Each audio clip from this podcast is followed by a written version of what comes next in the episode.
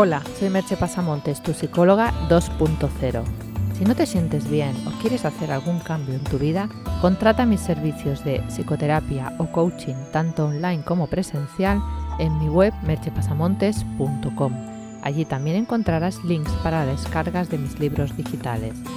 El podcast de hoy lleva por título ¿Cuál es el sentido de tu vida?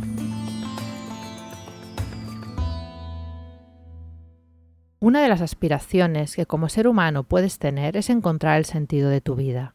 Es también una de las grandes preguntas que puedes formularte. Y uno de los trabajos más apasionantes que puedes acometer es encontrar precisamente eso, cuál es el sentido de tu vida. A mí me encanta cuando los clientes llegan a ese momento en que lo básico está cubierto y pueden preguntarse por ese algo más que da sentido a sus vidas y poder estar ahí para acompañarles en ese camino de descubrimiento apasionante. Un artículo del Journal of Positive Psychology comenta que tener una vida con sentido y ser felices son aspectos que muchas veces confluyen, pero también que tienen algunas distinciones. Sentirse bien y tener las necesidades cubiertas nos hace sentirnos felices, pero no da sentido a nuestras vidas en sí mismo. Las personas felices son capaces de vivir en el momento presente, pero para tener una sensación de sentido hay que poder vincular de algún modo pasado, presente y futuro necesitamos tener la sensación de que los puntos se unen. Ayudar a los demás también contribuye a tener una vida con sentido, estar más en el dar que en el recibir. Otros estudios también han apuntado a que tener una vida con sentido aumenta la actividad del sistema inmune y nos conduce por tanto a estar más saludables. No se ha visto el mismo efecto con el hecho mismo de ser felices.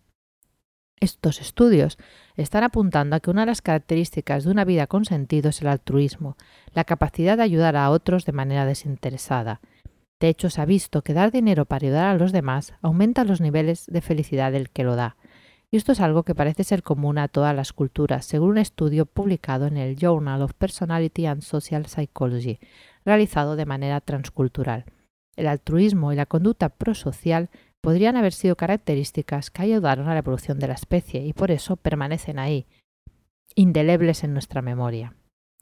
Es obvio que para que eso se dé hay que tener las necesidades básicas cubiertas, comida, techo, vestido, pero una vez esas necesidades están cubiertas y hay un cierto sobrante para vivir, más dinero para uno mismo no incrementa los niveles de felicidad ni da sentido a la vida.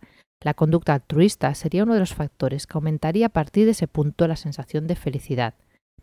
Y a pesar de eso, nos empeñamos en seguir comprando cosas y consumiendo sin sentido, porque nos manipulan para consumir más y eso no nos va a hacer más felices. Como dijo Henry Van Dyke, la felicidad es interior, no exterior, por lo tanto no depende de lo que tenemos, sino de lo que somos. ¿Y cómo puedes descubrir el sentido de tu vida? Lo primero es que te conozcas. Si no te conoces no puedes saber qué quieres, ni por qué lo quieres, ni para qué lo quieres. Es posible que vivas dominado por el ego y ni siquiera seas consciente de ello. Y el ego, aunque sea sutilmente, te lleva por un camino que no da la felicidad ni el sentido de la vida. Para ello lo mejor es la ayuda externa. Te recomiendo la terapia de autoconocimiento. La práctica del mindfulness. Está demostrado que la práctica del mindfulness, incluso un breve curso de ocho semanas, aumenta la capacidad de ser empático y compasivo con los otros y por tanto la conducta altruista. Influye también en los genes que regulan la capacidad de recuperarse del estrés, lo que hace que te sientas más feliz y relajado. Y es una gran manera para autoconocerte y poder conectar con tus deseos más profundos.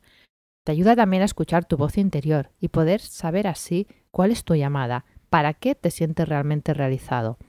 En este camino también puedo ayudarte. Practica el agradecimiento. Sentirte agradecido por lo que tienes te hace sentirte en un estado de abundancia y no de escasez, y te saca de estar comparándote con los otros. Y esa es la base para conectar con, con esa llamada interior de la que hemos hablado, eso para lo que te sientes inclinado naturalmente y que sientes que llena tu vida. Escucha el siguiente cuento. Cierto día, caminando por la playa, reparé en un hombre que se agachaba cada momento. Recogía algo de la arena y lo lanzaba al mar. Hacía lo mismo una y otra vez. Tan pronto como aproximé, me di cuenta de que lo que el hombre levantaba era estrellas de mar, que las olas depositaban en la arena y una a una las arrojaba de nuevo al mar. Intrigado, lo interrogué sobre lo que estaba haciendo a lo que me respondió.